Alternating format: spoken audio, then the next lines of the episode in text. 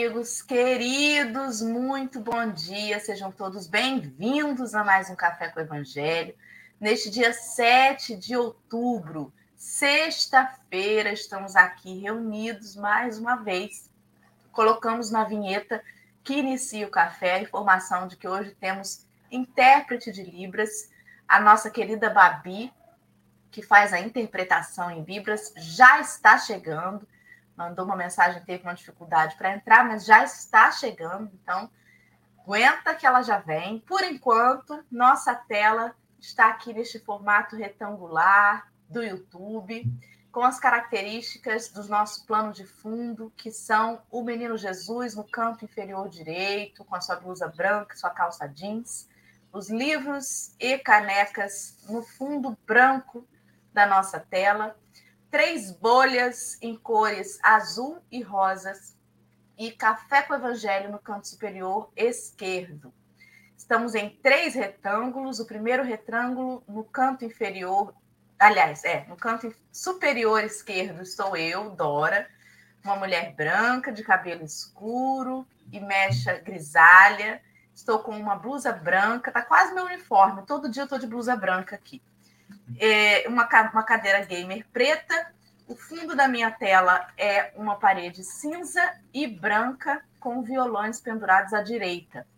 Agora a nossa tela está com quatro retângulos, porque a nossa intérprete de Libras entrou. Seja bem-vinda, Babi. A Bárbara é uma mulher negra, com os cabelos soltos, em black, muito armado na altura do, do queixo, é, de cor castanho escuro, com ligeiras mechinhas grisalhas. Ela está no fundo verde, com uma blusa cinza de botões no centro. Uma blusa de manga comprida cinza. Abaixo da Bárbara está Marcelo Castro, nosso convidado de hoje.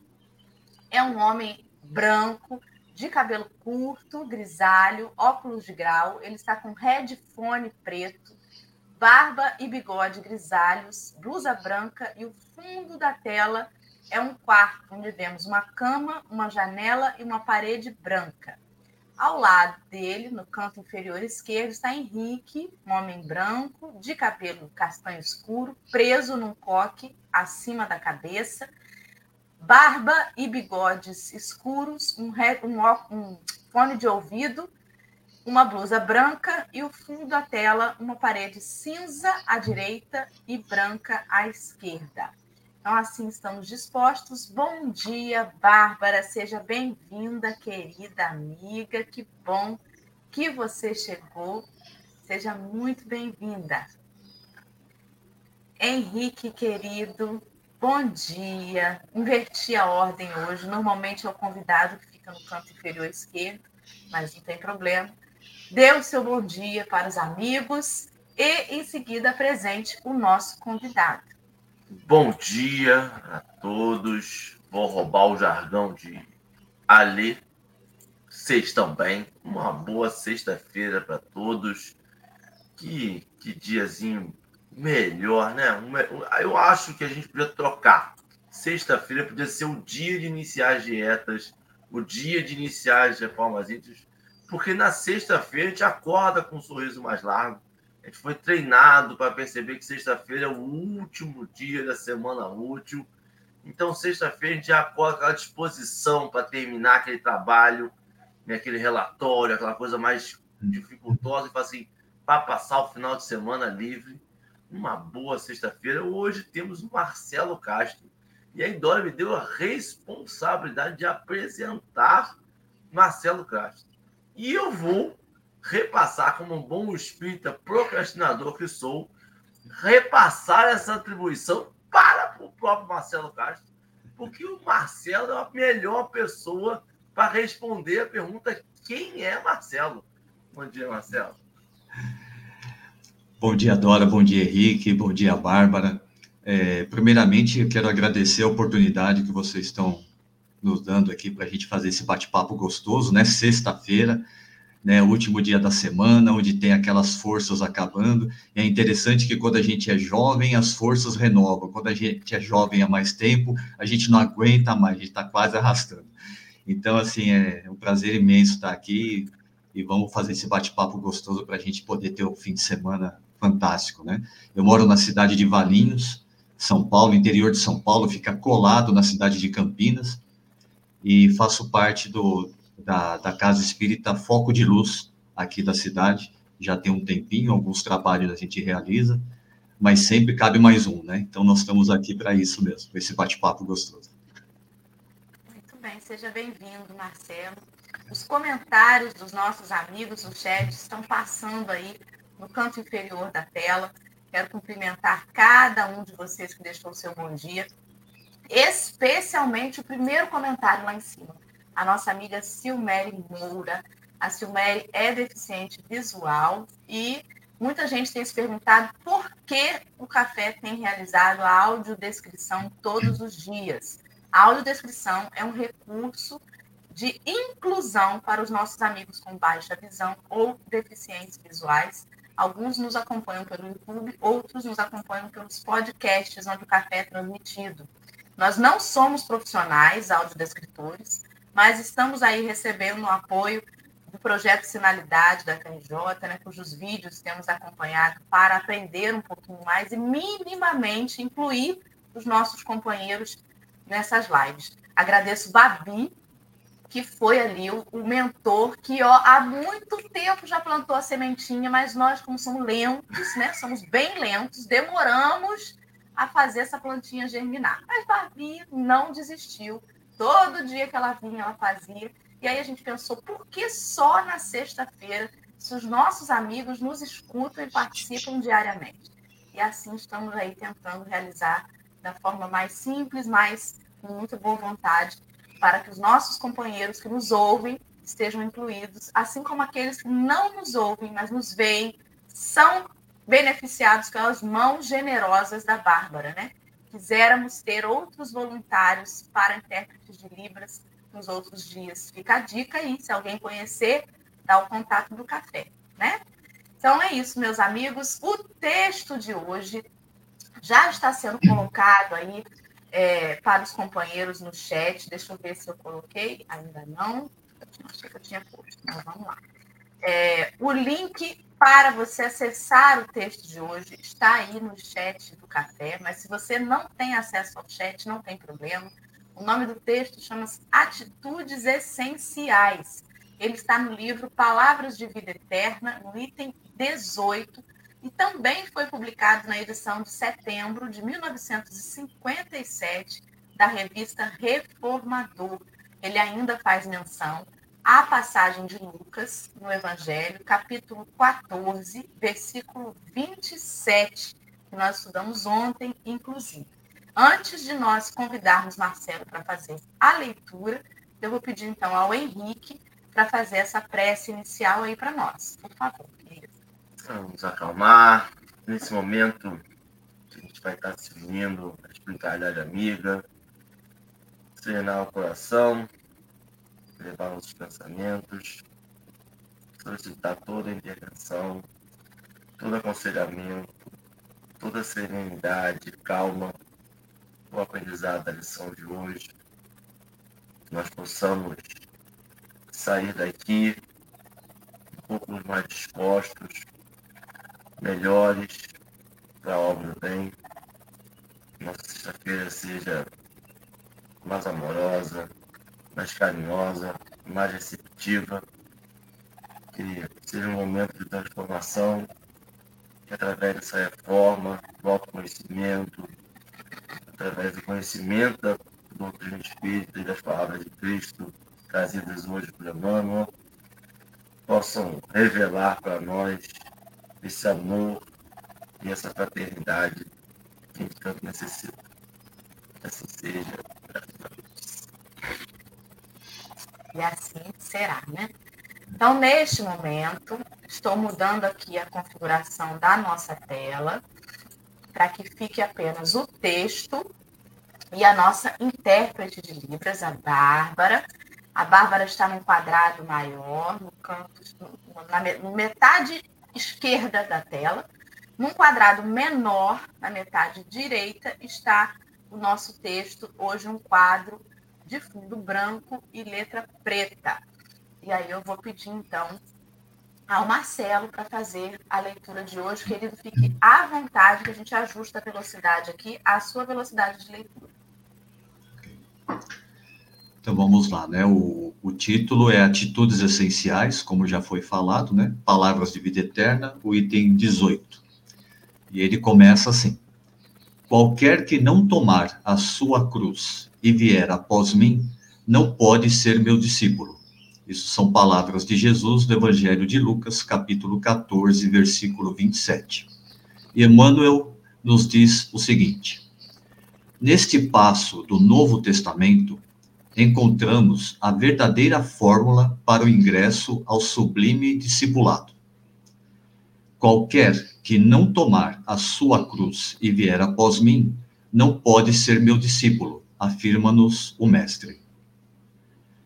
Duas atitudes fundamentais recomenda-nos o eterno benfeitor, se nos propomos desfrutar-lhe a intimidade.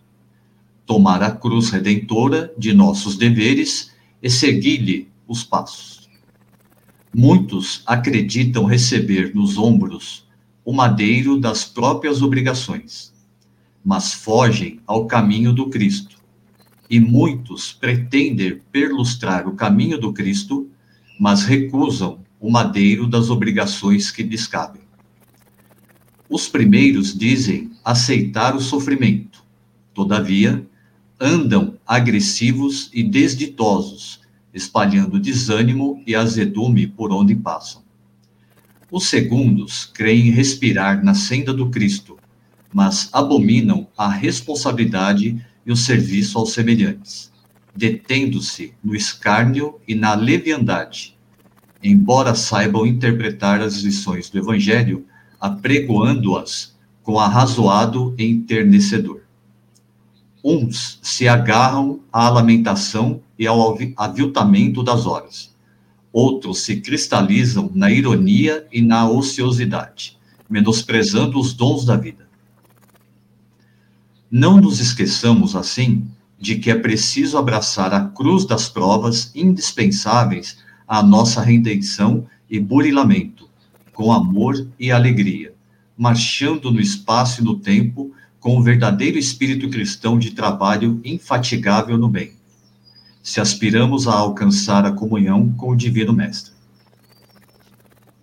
Não vale apenas sofrer, é preciso aproveitar o sofrimento.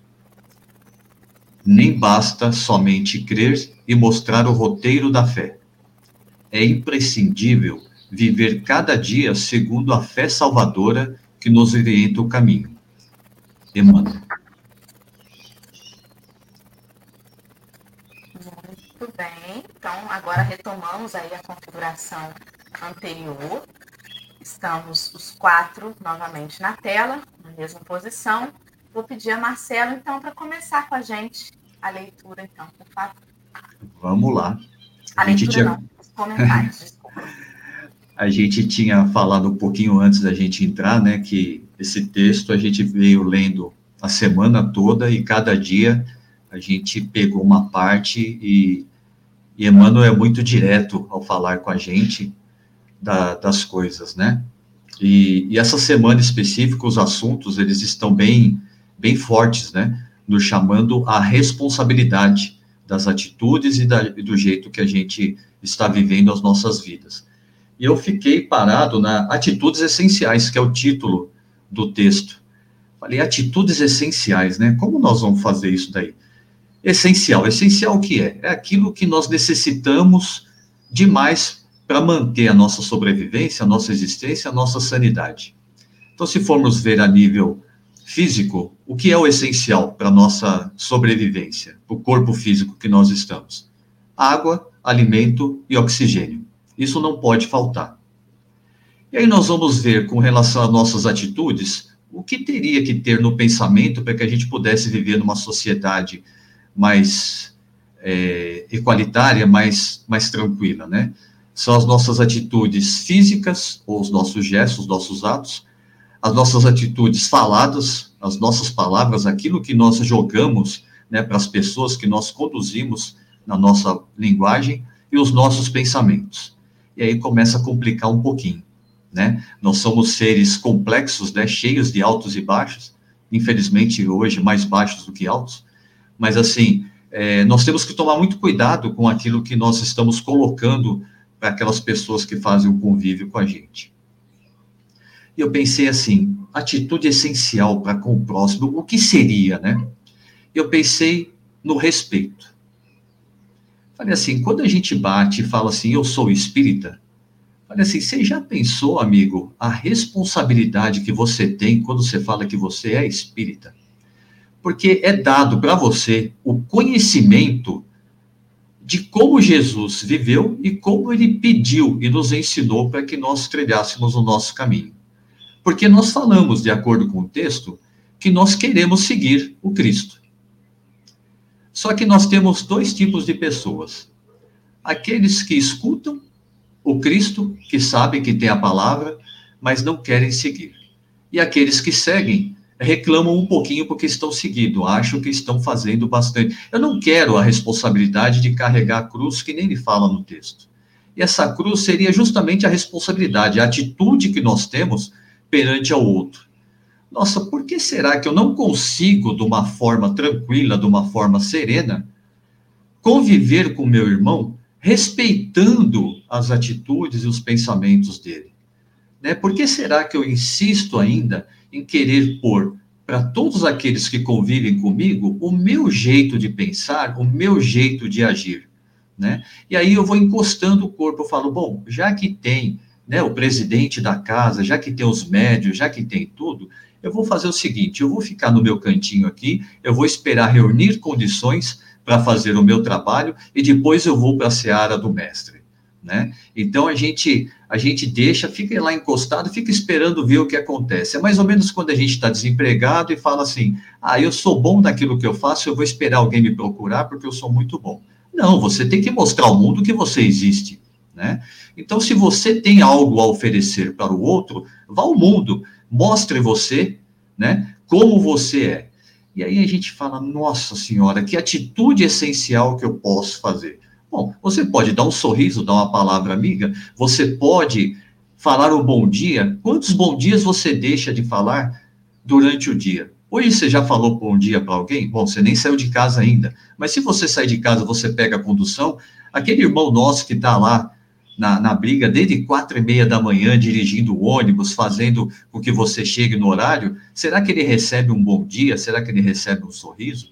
E aí são as atitudes que nós temos com relação às mudanças interiores. E essa mudança, quando a gente resolve fazer, ela começa a doer bastante, né? Porque você tem que mudar uma coisa enraizada em você e que você diz que não consegue fazer ou simplesmente você não quer fazer. Você fala assim: ah, rapaz, tá tão gostoso desse jeito, tá tão bom, né? Para que que eu vou mudar? E se eu mudar, talvez eu perca os amigos, talvez as pessoas me olhem diferente, talvez as pessoas me critiquem. Falo, gente, né, Paulo de Tarso fez uma mudança tão bela. Quando eu falo em mudança, eu lembro de Paulo de Tarso. Ele era o doutor da lei ali, ele usava, ele ia atrás, ele mandava prender, arrancava da mão, mandava enforcar, fazia tudo dentro da lei, porque ele era um seguidor da lei ferrenha e depois que ele conheceu Jesus, ele mudou totalmente a atitude dele. E ele não abriu mão dessa mudança. E olha só como é difícil a gente conseguir passar para os outros aquilo que nós estamos sentindo. Imagina Jesus se ele desistisse de nós. Ele sabia o que ia acontecer. Ele sabia do sofrimento dele. Ele viu o sofrimento físico que ele ia ter, mas ele não abriu mão. Ele ficou a ponto de, de chorar desesperado, pedindo ao pai que desse forças a mais para ele, para que ele conseguisse concluir a missão, porque ele precisava mostrar para a gente qual que era a atitude essencial da vida, que era o amor. E ele fez isso para nós. E ele continua fazendo, ele continua carregando a gente. E a gente vê, a gente, e como que a gente pode fazer isso? A Dora falou no início ela fala para aquelas pessoas que nos seguem, que não podem ver, da inclusão.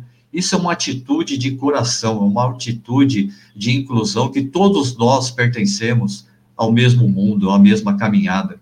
A Bárbara está fazendo um trabalho onde ela inclui aquelas pessoas que necessitam do trabalho dela, né? Esse café aqui é uma atitude fundamental para as pessoas que precisam escutar uma palavra amiga, para que possa, dentro de si, fazer a transformação que querem resolver. A caminhada é difícil, lógico, ele fala aqui também, o bem sofrer, as pedras dos caminhos a gente vai ter, a gente vai ter. Só que a gente decide se a gente vai chorar, desesperar, sair correndo, ou simplesmente a gente vai enfrentar e vai sair da melhor maneira possível. Eu gostaria de escutar um pouco vocês, se vocês deixarem, eu fico aqui até as 10 horas da manhã falando. Vamos, vamos conversar, vamos conversar. Você sabe que eu ouvindo você, Marcelo, e, e lendo o texto e relendo, pensei várias coisas, mas agora que eu vou pontuar é que o espírita ele tem assim uma característica muito interessante que as pessoas acham que o espírita gosta de sofrer. Um negócio meio masoquista, né? sem o sofrimento não é possível evoluir. Aí você lê Emmanuel dizer assim: não vale a pena sofrer, é preciso aproveitar o sofrimento. O sujeito lê isso sem entendimento, fala assim: rapaz, esse povo é doido mesmo.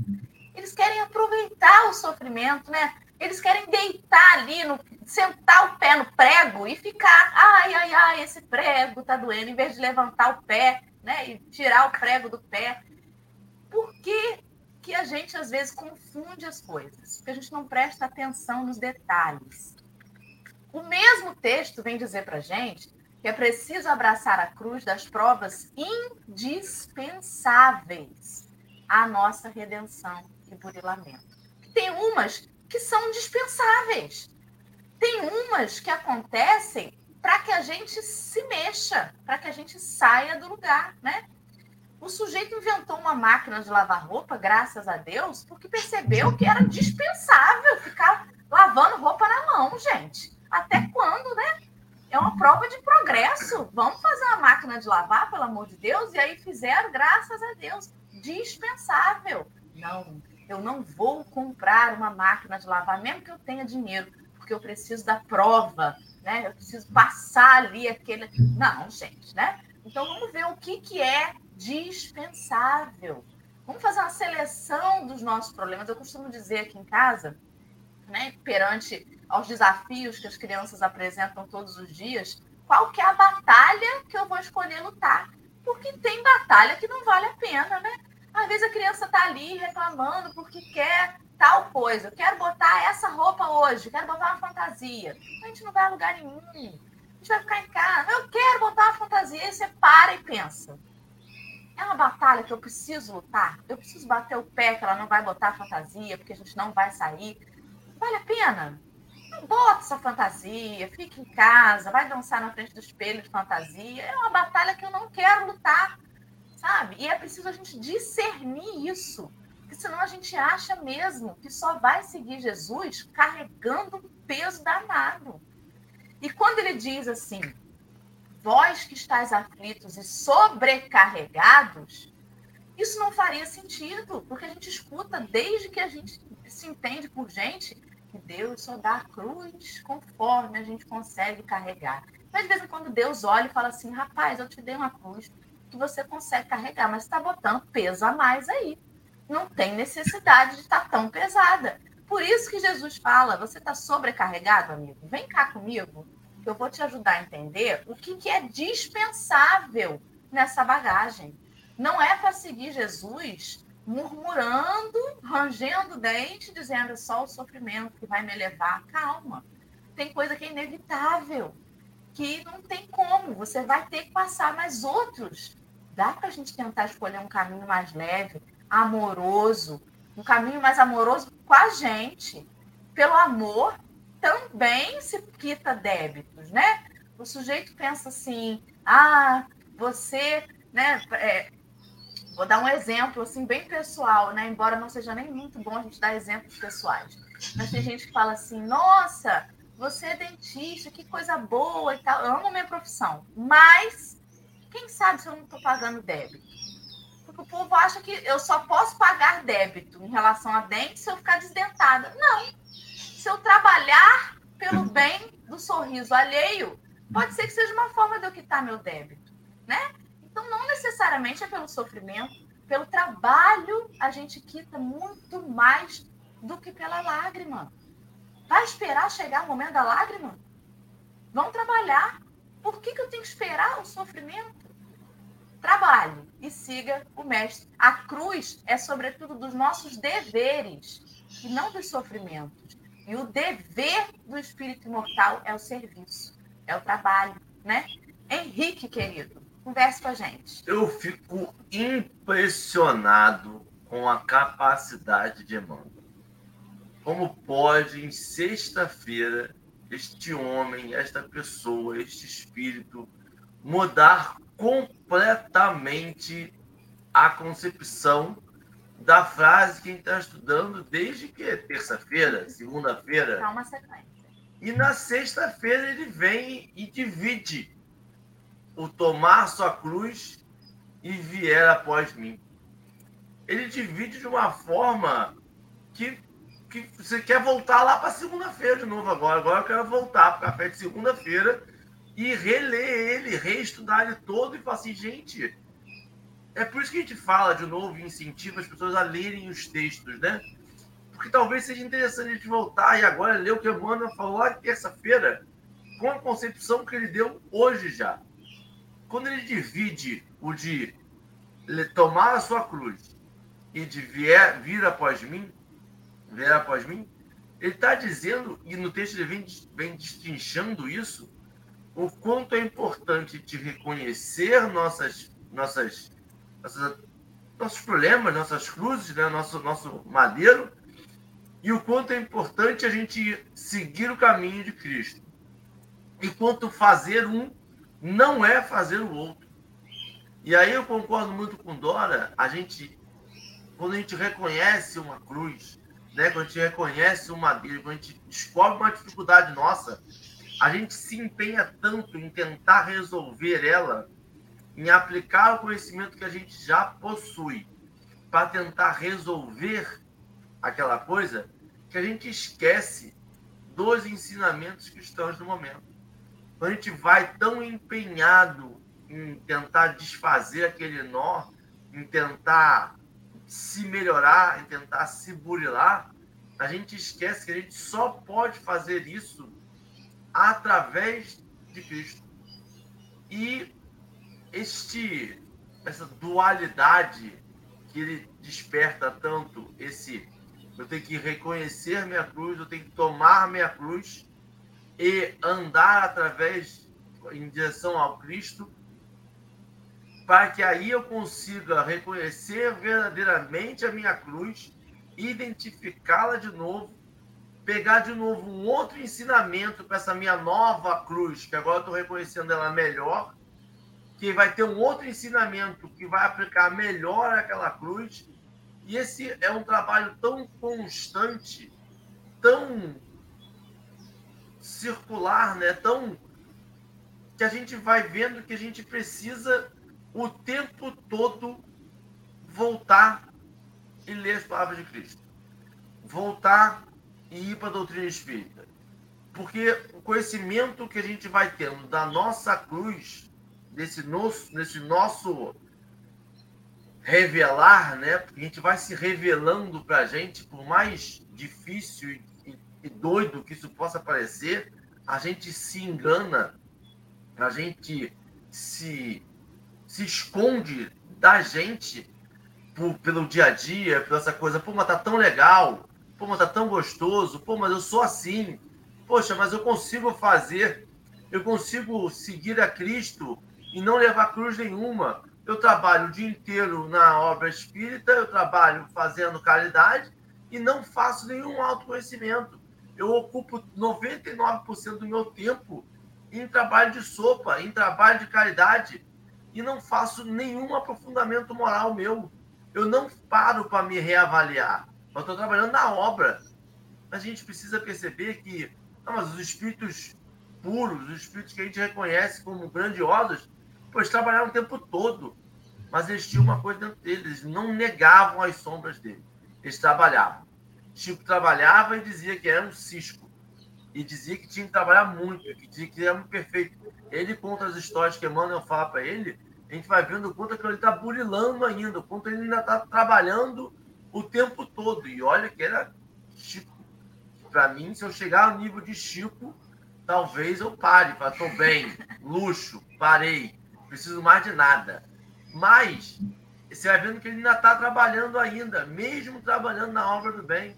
Você vai ver que, que Jesus, que podia vir e passar somente ensinando, em vários momentos ele se retira e fica em prece. Em vários momentos ele se retira e pensa, e analisa, e ele não erra como a gente, mas aí você vê que ele tem um trabalho ali de como que eu vou fazer para atingir, como que eu vou fazer para melhorar esse pessoal, porque a gente vai mudando ao longo dessa vivência. Talvez tenha me perdido demais e esse texto tenha me deixado confuso. Marcelo, socorre, Marcelo. Vocês falaram umas coisas bem interessantes aí, que nem o, o Henrique falou. Nossa, sexta-feira, agora trabalho, estou rezando para chegar segunda-feira, né? É, nós temos é, como essência nossa potencializar a dor de cabeça. A gente adora o sofrimento, né? Parece que se eu não sofrer, se eu não, não agarrar no sofrimento, eu não, eu não existo, né? Então, o, o cidadão, ele começa a sofrer domingo à noite, no finalzinho do Fantástico, ou quando começa o Fantástico, ele sabe que daqui a pouco é segunda-feira. Eu falo, amigo, você sabe quantas segundas-feiras vão ter até a sua última vez que você vai trabalhar? Vão ser inúmeras segundas-feiras, e você vai sofrer, vamos supor, 5.800 segundas-feiras. Por que não? Só sofre na última só, né? E vai fazer o seu trabalho que você sabe que você vai ter que trabalhar. Né? Então, fica um negócio diferente, né? A gente parece que gosta de, de pôr mais peso nessa cruz do que a gente precisa. Por isso que Deus deu ali, ah, você consegue carregar dois quilos? Ó, tá, dois quilos. Mas aí a gente insiste em colocar um saquinho de arroz do lado esquerdo, dois sacos de feijão do lado direito. Aí chega no final, tá com uma tonelada e meia, sem necessidade, sem necessidade. Deus, ele quer que nós estejamos inteiros, para que a gente possa fazer a obra. Ele não vai fazer a gente perder o dedo, uma mão, só porque você tem que ter o sofrimento, você tem que ser resignado. Não é isso. Ele quer que a gente mude as nossas atitudes para a nossa evolução, para o nosso bem-estar. Então, isso daí, na segunda-feira, eu fazia um negócio muito interessante antes de eu me aposentar. Faltava mais ou menos uns 10, 12 anos para aposentar e a gente faz conta, né? Olha só o sofrimento, a gente vai fazendo conta, vai fazendo conta. falei, nossa, faltam 12 anos para eu aposentar. Eu falei, 12 anos é muito tempo, não é? Aí eu mudei o foco, eu falei assim, faltam 12 férias para tirar. Olha só, que sacanagem que eu fiz. Falta só 12 férias. Então, o número 12 é pequenininho do que 12 anos, né? Aquele negócio astronômico. Então, a gente potencializa e dá para a gente diminuir. Tudo bem que eu fiz uma, uma tramóia aí, né? Fraterna, uma tramóia fraterna, mas a gente fez, né? E aí a gente, a gente vai vivendo de uma forma mais suave, né? Que nem a dona falou, os filhos, para que, que eu entro no embate com os filhos se eu posso chegar, ah, não é nada assim, ah, eu queria uma roupa verde, eu queria uma roupa não sei o que, falo, eu não tenho roupa verde, vamos usar essa, depois a gente vê lá para o futuro se pinta essa roupa verde. É um negócio assim, não precisa potencializar, ai, minha filha não gosta de mim, aquela coisa. Gente, lembra que filho só dá dor de cabeça nos 60 primeiros anos, depois isso passa. Né? Isso daí vai, isso daí vai, é, vai passar, vai passar. Né? Então, assim deixa, eu, deixa eu fazer uma assim. Eu não sei se a gente faz isso de, de aumentar, que é algum recurso que a gente tem dentro da nossa cabeça. Eu tenho a minha, minha formação psicológica é de Google, então os que têm formação me perdoem, mas eu acredito que a gente tem alguma algum coisa que a gente deixa mais marcante como se fosse marcar um pedaço de papel. Quando a gente vai dar a primeira dobra, aí fala assim, não tá marcado o suficiente. A gente vem com a unha e fica passando a unha, que é para estar bem marcado mesmo, porque o papel nunca mais vai voltar a ser o estado original dele, porque ele está marcado. E quem olhar aquele papel vai dizer assim: aqui tinha uma dobradora. A gente acha que a gente faz isso, que é para ver se nas próximas encarnações a gente olha aquela marcação e fala assim: rapaz, tem uma marca aqui, hein?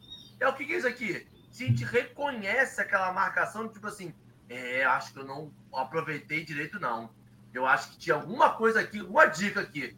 Porque não tem, se a gente pensar racionalmente, não tem propósito a gente aumentar o nosso sofrimento, não tem propósito a gente aumentar aquela, aquela, aquela passagem que está tendo, né? Mas eu acho que a gente faz que é para deixar bem marcadinho mesmo, que é para eu, no futuro, lembrar, assim, nossa, aquilo ali foi até traumatizante. Acho melhor nem pegar aquilo ali mesmo, não. Não sei, talvez seja isso. Eu, eu, eu acho que é isso.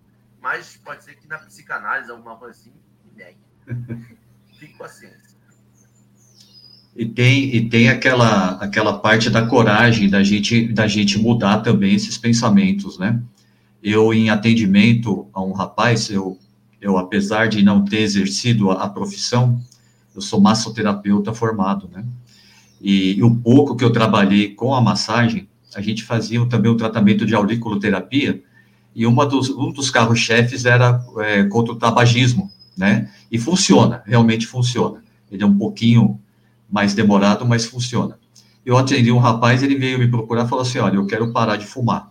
Falei, ótimo, é bom para a saúde, tudo. Eu mexo com a saúde, é melhor dos mundos você fazer isso, né? Aí marquei dia e horário, ele veio. Eu falei assim: Bom, então nós vamos fazer aqui. Antes de você deitar aqui, eu colocar as agulhinhas em você, eu vou fazer o seguinte: você está com seu maço de cigarro aí? Ele falou: Tô. Falei: Tira ele para mim e joga no lixo. Aí o cara olhou assim para mim e falou: Mas eu vou jogar no lixo? Falei: É, você não falou que vai, vai parar de fumar? né? Você não quer parar de fumar? Ele falou, quero. Então, joga no lixo, você não vai fumar mais, né? Ele falou, mas nossa, eu acabei de comprar o cigarro. Eu falei, não tem importância, cara, você não vai precisar mais disso, joga fora, né? Então, assim, nós queremos a mudança, mas não queremos mudar. Então, isso também é o, é a potencialização das nossas dores de cabeça. Eu falo, cara, para você parar de fumar, você tem que querer. Eu faço a minha parte, 50%, 50% é seu. Você larga isso daí e esquece, você não vai fumar mais, né? E Deus e Jesus falam a mesma coisa. Olha, a minha parte eu estou fazendo, né? Agora eu espero que você faça a sua. Vamos relembrar, processo reencarnatório, antes da gente voltar, nós fizemos o esquema todo, conversamos com aqueles espíritos que estavam ao nosso redor, papai, mamãe, irmãos, tios, tudo, aquela galera que a gente vai conhecer, e a gente falou assim: olha, vou fazer a minha mudança. Né? E aí a gente vem para cá. Quando a gente chega aqui, que já foi aliviado muito, que a gente faz uma lista extensa daquilo que a gente quer mudar. E aí, quando os espíritos amigos que sabem das nossas fraquezas, das nossas dificuldades, falam assim, amigo, leva só duas coisas para resolver e vamos ver como é que você sai. Você chega aqui, aí cai naquilo do texto, né? A gente reclama, a gente não quer mais isso. A gente fala, não, mas eu não pedi para nascer. Não... Meu, você implorou para nascer. A fila está grande, você precisa dessa oportunidade. Aí nós vamos potencializando e tem tanta coisa que você resolve com um abraço, você tem tanta coisa que você resolve com um momento de bate-papo, é, com, sabe, uma palavra amiga. Tem tanta coisa que a gente pode fazer. Eu lembrei agora de uma coisa assim que aconteceu, por falar em atitudes essenciais e respeito ao próximo. Nós estávamos voltando de São Paulo para a cidade onde a gente mora, Valinhos, e nós paramos, né, num, numa parada aí, tudo onde tem aquele pão de sêmola, né? Aquele pão grandão, não sei se vocês têm aí, um pão de sêmola maravilhoso que eles vendem aqui. Isso era duas horas da tarde, eu acho que sábado ou domingo, se não me engano, fim de semana, com certeza. Aí minha esposa foi comprar o pão, ela chegou e falou assim: Olha, bom dia, tudo bem? Você pode me dar um, um pão, o mais clarinho, por favor? A menina, com um sorriso, atendeu ela, virou as costas e falou para a colega assim: Nossa, são duas horas da tarde, é a primeira pessoa que fala se está tudo bem e me pede por favor. Falei, gente, isso daí é essencial, é fundamental na relação de pessoas. Olha só como nós potencializamos. Tudo bem, a menina lá, ela ficou assustada com o que a pessoa falou, por favor, e perguntou se ela estava bem. Oi, tudo bem? Boa tarde e tudo. Falo, gente, isso aí tem de série. Nós já saímos né? É, nós já saímos com isso do coração. Por que será a gente faz tanta questão de esquecer isso daí? Não precisa ser. É, não Nossa Senhora. Tá eu falo, gente, é, eu não vou chegar. A pessoa está lá fazendo o trabalho dela da melhor forma possível. Eu não sei quais são as cruzes que ela está carregando, né? Para que que eu vou subir na cruz dela para aumentar o peso? Né? Vamos tentar aliviar. É só um sorriso, fala um bom dia. Isso daí é uma atitude pequena que faz toda a diferença, né? E quando eu escutei isso da, da minha esposa, eu fiquei chateado. Eu fiquei chateado. Falei, gente, será que as pessoas estão perdendo a humanidade? Será que as pessoas estão esquecendo, né? Porque nós espíritas, quando nós chegamos na casa espírita, infelizmente 95% é pela dor, nós não fomos arrastados lá. Nós somos lá desesperados porque estava acontecendo alguma coisa na minha vida naquele momento e eu fui pedir socorro. Eu fui pedir socorro para quem me entende, que é Deus. Eu retornei para ele. Ele falou: Olha, pode ficar tranquilo que isso daí vai passar. E aí eu comecei a aprender a doutrina. Então é por isso que eu falo que a responsabilidade de quem fala que é espírita é gigantesca, não colocando mais peso nisso, mas que você caminhe de uma forma positiva, de uma forma tranquila, porque assim, as pedras do caminho elas vão existir. Lembra que como você repetiu de ano as outras reencarnações, o que você conseguiu, né, nesse momento foi estar reencarnante no planeta Terra, que é o planeta de provas e expiações. Né? Foi o que você conseguiu no momento. Então, amigo, dá graças a Deus, né? E vamos em frente, vamos seguir, porque assim, a sua vida está boa, você está fazendo suas coisas. Olha que bacana, você constituiu família, você tem espíritos fantásticos, né? Eu falo para minha esposa, eu dei muita sorte com a esposa que eu tenho, graças a Deus. Eu, ela eu não sei, eu acho que ela pediu para encerrar nessa aqui, é por isso que ela veio comigo. Mas assim, eu tenho tudo de bom, cara. Eu tenho conhecimento, eu tenho amigos, eu tenho pessoas que eu posso trocar uma ideia, eu posso falar de Jesus abertamente. Olha só que bênção que é isso, né? E a gente faz questão de ficar com a parte mais doída, né? Que a parte, ah, ninguém gosta de mim, ai, porque, gente, todo mundo gosta de você, Jesus te ama, Deus te dá oportunidade, as pessoas te procuram para conversar, né? A gente ganha sorrisos, ganha abraços. Eu falo, gente, é fundamental isso na vida da gente. Marcelo, você falou um negócio agora primordial, né? De mudar a lente de como a gente vê as coisas ao nosso redor. Isso é dar testemunho do evangelho nas pequenas coisas. E o que, que é um discípulo se não um aluno, um bom aluno, que procura testemunhar o aprendizado? É, um bom aluno é aquele que vai lá, tem a aula, e aí faz um resumo naquele dia, né? Revê o que estudou, né? Faz um, fixa ali, marca o que precisa, né? Fixar mais, enfim. Aquele aluno mais, é, vamos dizer assim, menos responsável é aquele que vai juntando aquele bando de matéria e na véspera da prova fica desesperado, sabe? Chega na hora da prova e fala assim: Meu Deus do céu, não vou dar conta de decorar isso tudo para fazer uma boa prova. O bom aluno, na hora da prova, pode até ficar nervoso, mas ele vai tranquilo, porque ele já vai estar ali mais preparado. E o testemunho que essa passagem nos incita é isso. Tomar a nossa cruz, a cruz dos nossos deveres e seguir o evangelho diariamente é preparar esse resuminho para a grande prova. Como assim?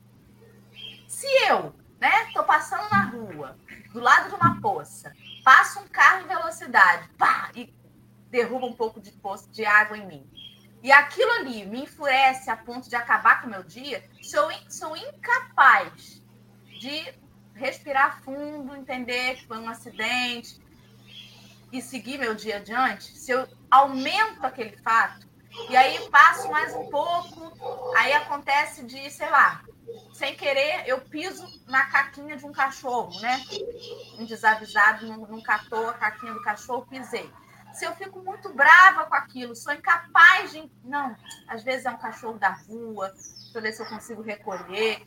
Se eu não vou amenizando e exercitando o perdão nas coisas assim, pequenas da vida, no momento em que chegar uma prova e que algo mais sério acontecer e eu tiver que exercitar o perdão, eu não vou estar preparado porque coisas mínimas do dia a dia me irritaram. Coisas pequenas me deixaram enfurecido, mexeram no meu orgulho, atrapalharam o meu planejamento, nem que seja sair de uma esquina para outra. E quando chegar o grande momento em que eu tiver que dizer eu perdoo, eu vou estar tão sem costume de perdoar que aquilo ali maior eu não vou saber lidar. eu vou adoecer. Eu vou passar anos, quiçá vidas, oportunidades encarnatórias carregando aquela coisa difícil, pesada, porque eu não fiz o dever de casa todo dia. Porque a criança derrubou um copo de suco e eu fui incapaz, posso até ficar chateada, mas eu fui incapaz de falar assim, tá bom, chega, vamos limpar. Eu transformei aquilo pequeno numa coisa enorme. E quando a coisa enorme chegar, aí eu não vou saber lidar, porque eu não sei lidar com as pequenininhas. Esse convite de Jesus é um convite diário. Ele não quer que a gente pegue um madeiro pesado e siga ele. Ele está dizendo: pegue as suas obrigações e seus deveres de hoje, aqueles mínimos, e aplica neles o evangelho. Porque é no pequenininho que você vai aprender. O gurizinho não aprende a andar sem antes engatinhar.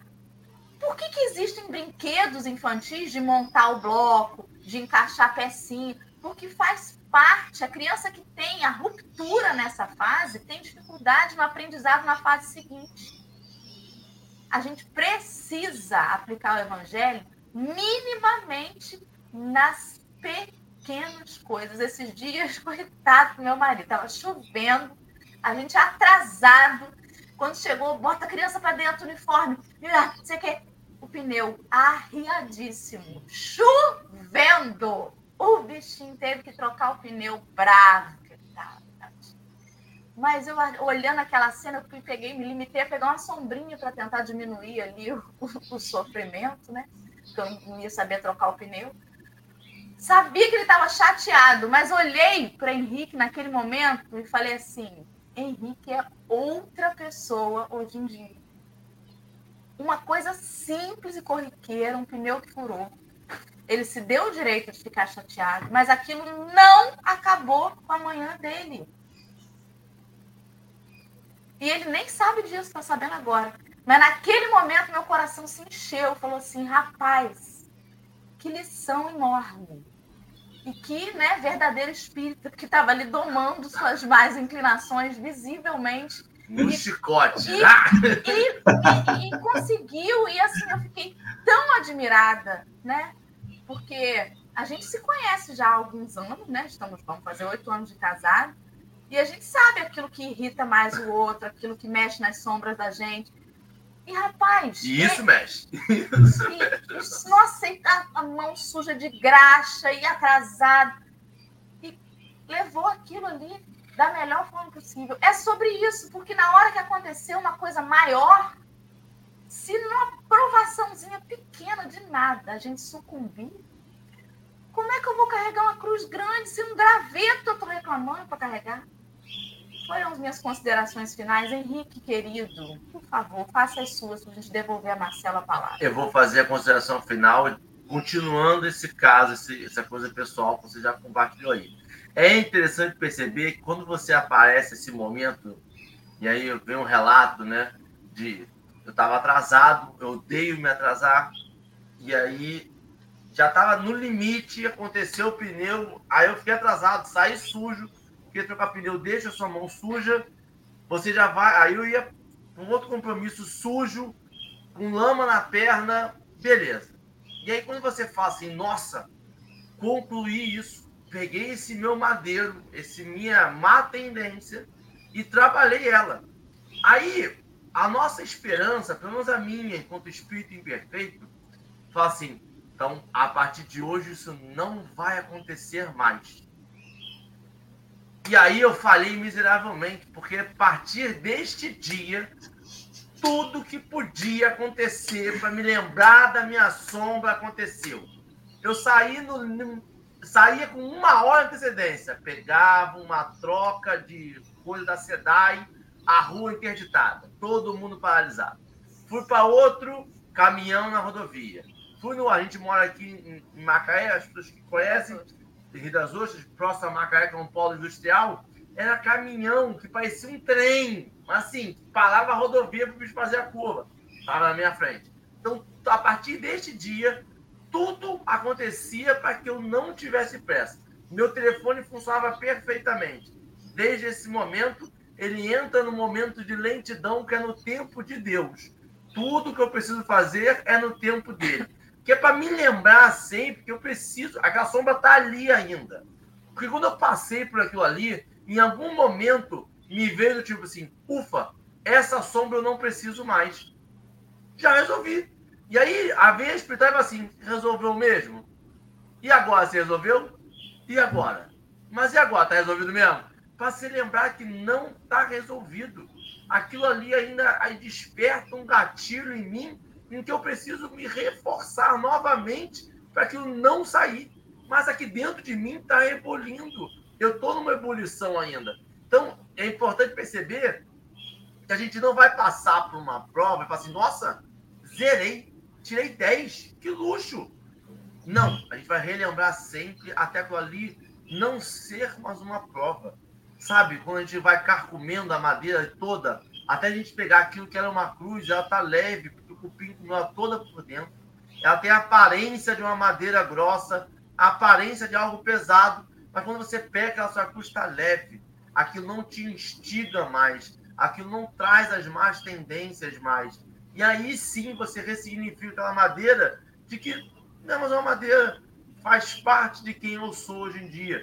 Mas esse processo, ele te leva ainda para algumas enganações. E, e, e, é importante reconhecer isso. É, é muito interessante é, esse processo de autoconhecimento. Ontem Dora falou um negócio muito interessante, como o autoconhecimento vai mudar, muda as pessoas e muda esse mundo que a gente convive, né?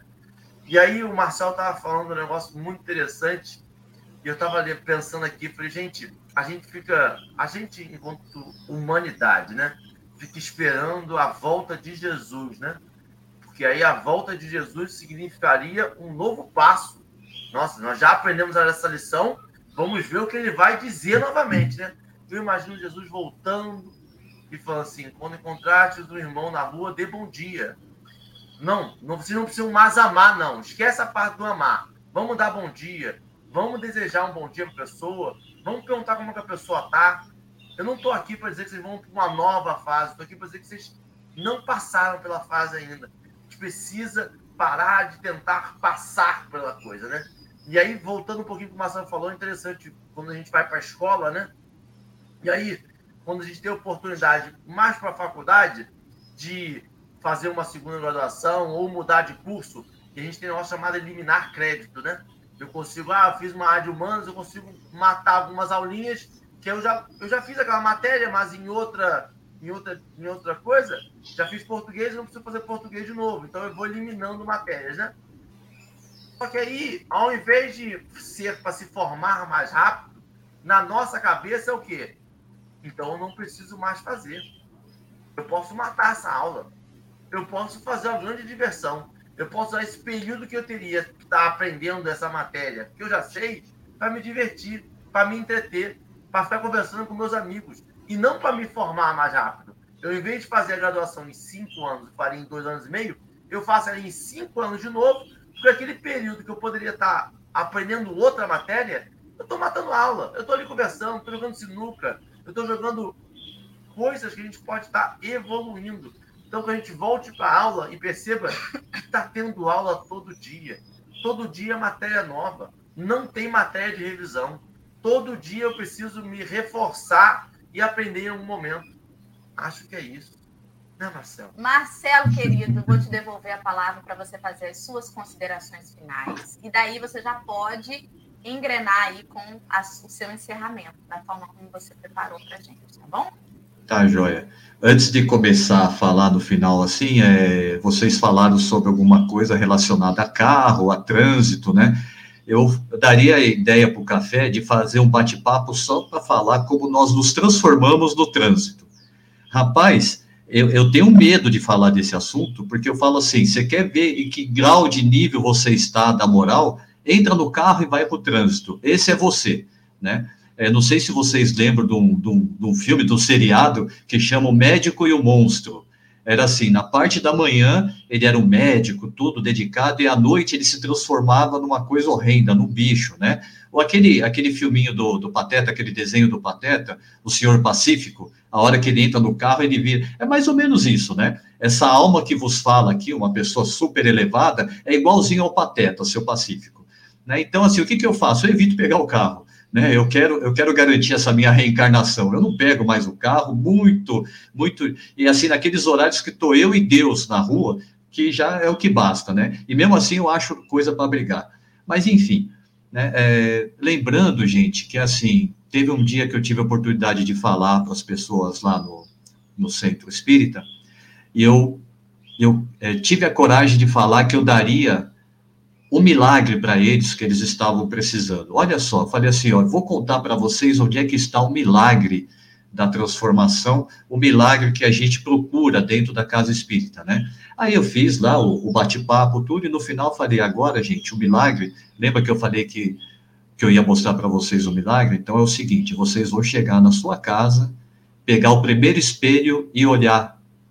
Esse é o milagre. É ele que vai acontecer. Enquanto você não mudar e não se transformar, o milagre não acontece. Então, o milagre somos nós, né? Dessa forma de milagre. A transformação é nossa, né? E eu trouxe um texto aqui, eu até falei que eu ia ler um texto, justamente de que a atitude nossa faz toda a diferença. A toda a diferença. Para quem leu o livro há dois mil anos, quando Emmanuel era na figura de Públio Lentulus, ele teve a oportunidade de fazer diferente. E ele não conseguiu ou não quis fazer diferente e auxiliar Jesus naquele momento, naquela caminhada. E aí ele precisou ter um pouquinho mais de mil anos aí para se transformar nesse mentor amigo, né? O Henrique já até lembrou de mais alguma coisa aí, né, Henrique? Se quiser falar, pode falar que depois eu leio o texto. Não, é para outra oportunidade, né? Muito bem. Olha só que interessante. Esse texto chama Tamanho GG, para a gente ver que atitude é tudo, né? Dizem que é uma história verdadeira, não tem o nome da pessoa que passou, mas eu recebi por e-mail, eu achei bem fantástico. E ele começa assim: Minha amiga trabalha em um brechó de um hospital como voluntária. Certo dia, adentrou na loja uma certa senhora, bastante obesa e de cara, a minha amiga pensou que não tinha nada na loja na numeração dela. Se sentiu apreensiva e constrangida naquela situação, vendo a senhora percorrer as araras em busca de algo que minha amiga sabia que ela não encontraria. Ficou angustiada, porque não queria que a senhora se sentisse mal pelo tamanho das peças de roupas, se sentindo excluída, implícita. Naquele momento, minha amiga orou a Deus e pediu que lhe desse sabedoria para conduzir a situação, evitando que a cliente se sentisse excluída ou humilhada na sua autoestima. Foi quando o esperado aconteceu. A senhora se dirigiu à minha amiga e disse, tristinha: É, não tem nada grande, não é? E a minha amiga, sem até aquele momento saber o que diria, simplesmente abriu os braços de uma ponta a outra e lhe respondeu: Quem disse? Claro que tem. Olha só o tamanho desse abraço. E a abraçou com muito carinho. A senhora, então, se entregou àquele abraço acolhedor e deixou-se tomar pelas lágrimas, exclamando: Há quanto tempo que ninguém me dava um abraço? E chorando, tal qual uma criança à procura de um colo, lhe disse: Não encontrei o que vim buscar, mas encontrei muito mais do que esperava. E naquele momento, através dos braços calorosos da minha amiga, Deus afagou a alma daquela criatura tão carente de amor e de carinho. Quantas almas não se encontram também tão necessitadas de um simples abraço, de uma palavra de carinho, de um gesto de amor? Será que dentro de nós, se procurarmos no nosso baú, lá nas prateleiras da nossa alma, no estoque do nosso coração, também não acharemos algo grande que sirva para alguém? Um abraço tamanho GG para todos vocês mudança de atitude.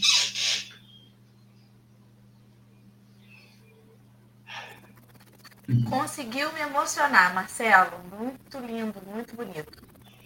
Né? Como é que como é que tá dentro da gente, né? O que pode ser grande. Obrigada, viu? Vem. Muito obrigada. Vem, obrigada. vem de encontro o que a gente estava falando, né?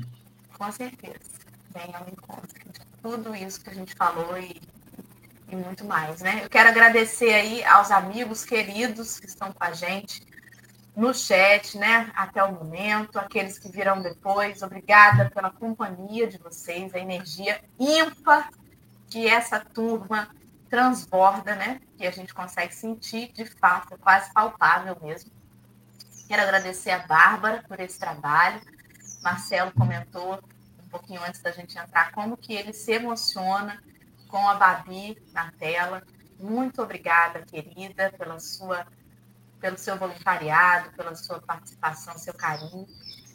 E, Marcelo, querido, por favor, faça a sua prece de encerramento para a gente terminar.